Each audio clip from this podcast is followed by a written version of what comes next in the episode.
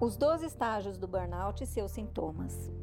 Mais recentemente, Feldenberger, mencionado no podcast anterior, e sua colega Gail North criaram o chamado ciclo do burnout, dividindo o processo em 12 fases, não necessariamente presentes e consecutivas em todos os casos. Como a maioria das doenças, o burnout é uma condição que apresenta diversos estágios, assim, o indivíduo em exaustão pode experimentar desde leves sinais de ansiedade até um quadro alarmante de depressão e estafa. A síndrome geralmente envolve os seguintes fatores, mais ou menos preponderantes em cada uma das pessoas: 1. Um, compulsão por reconhecimento. Todo ser humano precisa ser reconhecido. Não se trata de maturidade, orgulho ou egoísmo, mas sim da necessidade, desde a infância, de obter respeito e carinho das pessoas ao redor. Algumas pessoas, porém, vivem em uma busca incessante por reconhecimento para alcançar satisfação emocional. Frequentemente desenvolvem dependência emocional e submissão, deixando os próprios desejos de lado para se sentirem admirados e aceitos socialmente. Esse comportamento geralmente esconde medos, carências e baixa autoestima, tornando o indivíduo refém da aprovação alheia. Ele costuma cometer principalmente os melhores funcionários, aqueles que sempre se prontificam a assumir mais responsabilidades. 2. Overwork. O excesso de trabalho e a incapacidade de se desligar do mesmo é um dos sintomas iniciais e mais comuns do burnout. Jornadas de trabalho estendidas, no entanto, acabam sendo contraprodutivas, esgotando o organismo e deixando a pessoa sem forças para dar o seu melhor no ambiente laboral.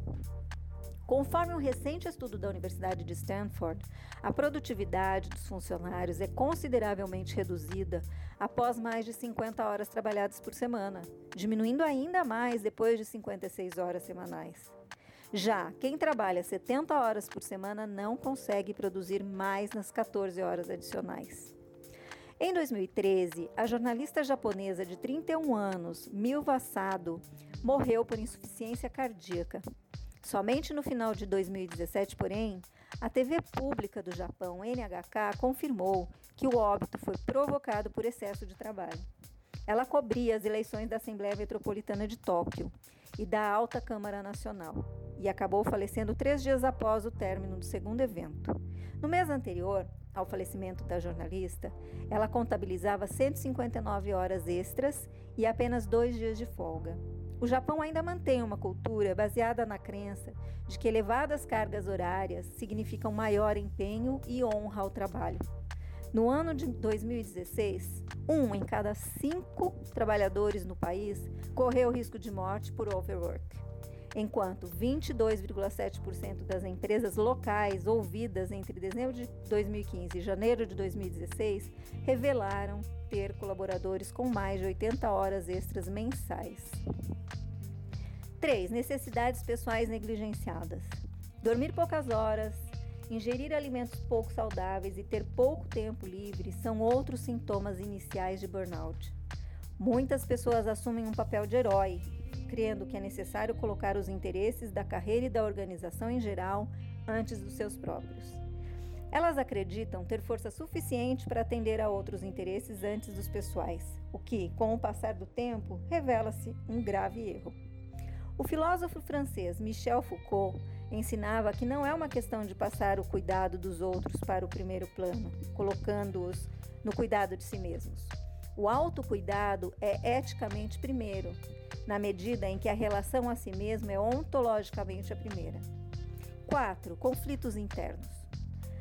Ao tentar esconder partes de si mesma consideradas desagradáveis e vergonhosas, a pessoa passa a experimentar conflitos internos. Freud ensinava que o subconsciente é como uma criança. Se não receber atenção suficiente, vai fazer de tudo para ser notado.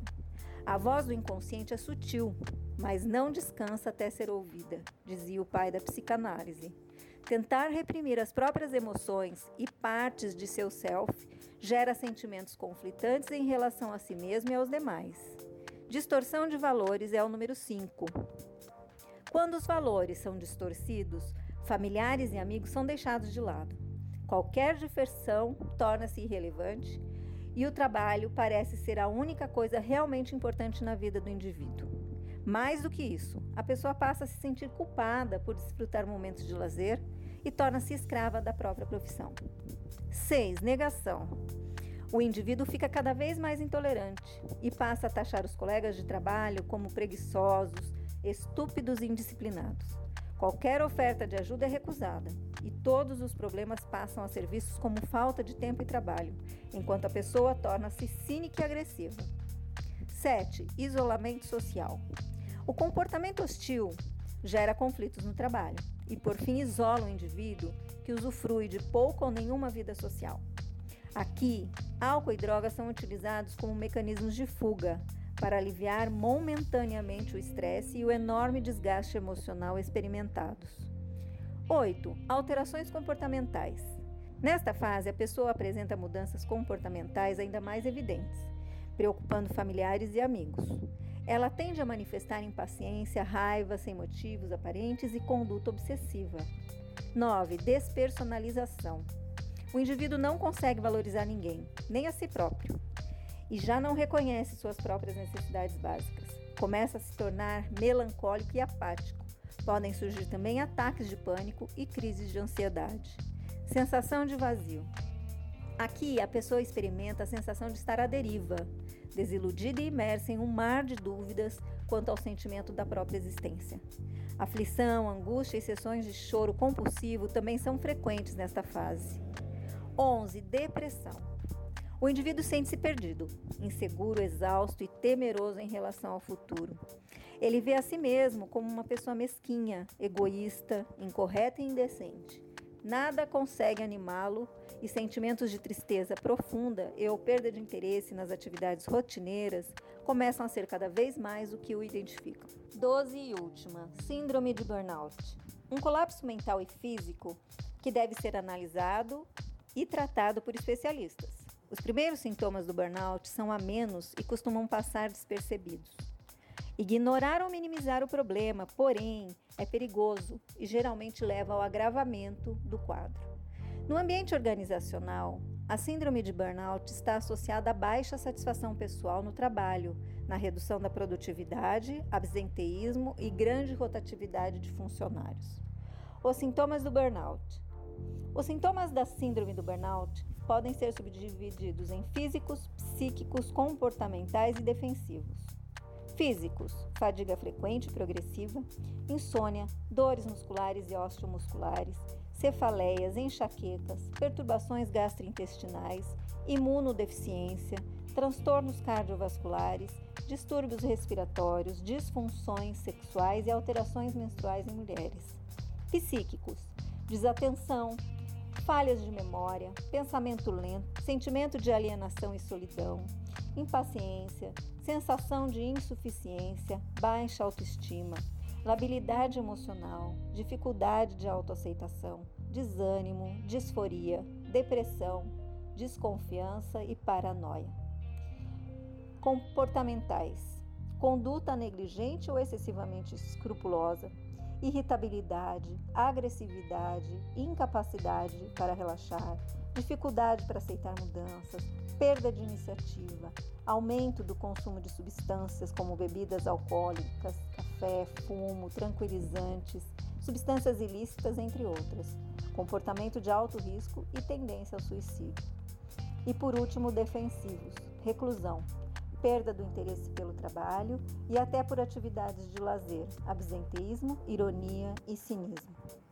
O burnout é um fenômeno psicossocial relacionado ao contexto laboral resultante do estresse crônico, típico da rotina de trabalho.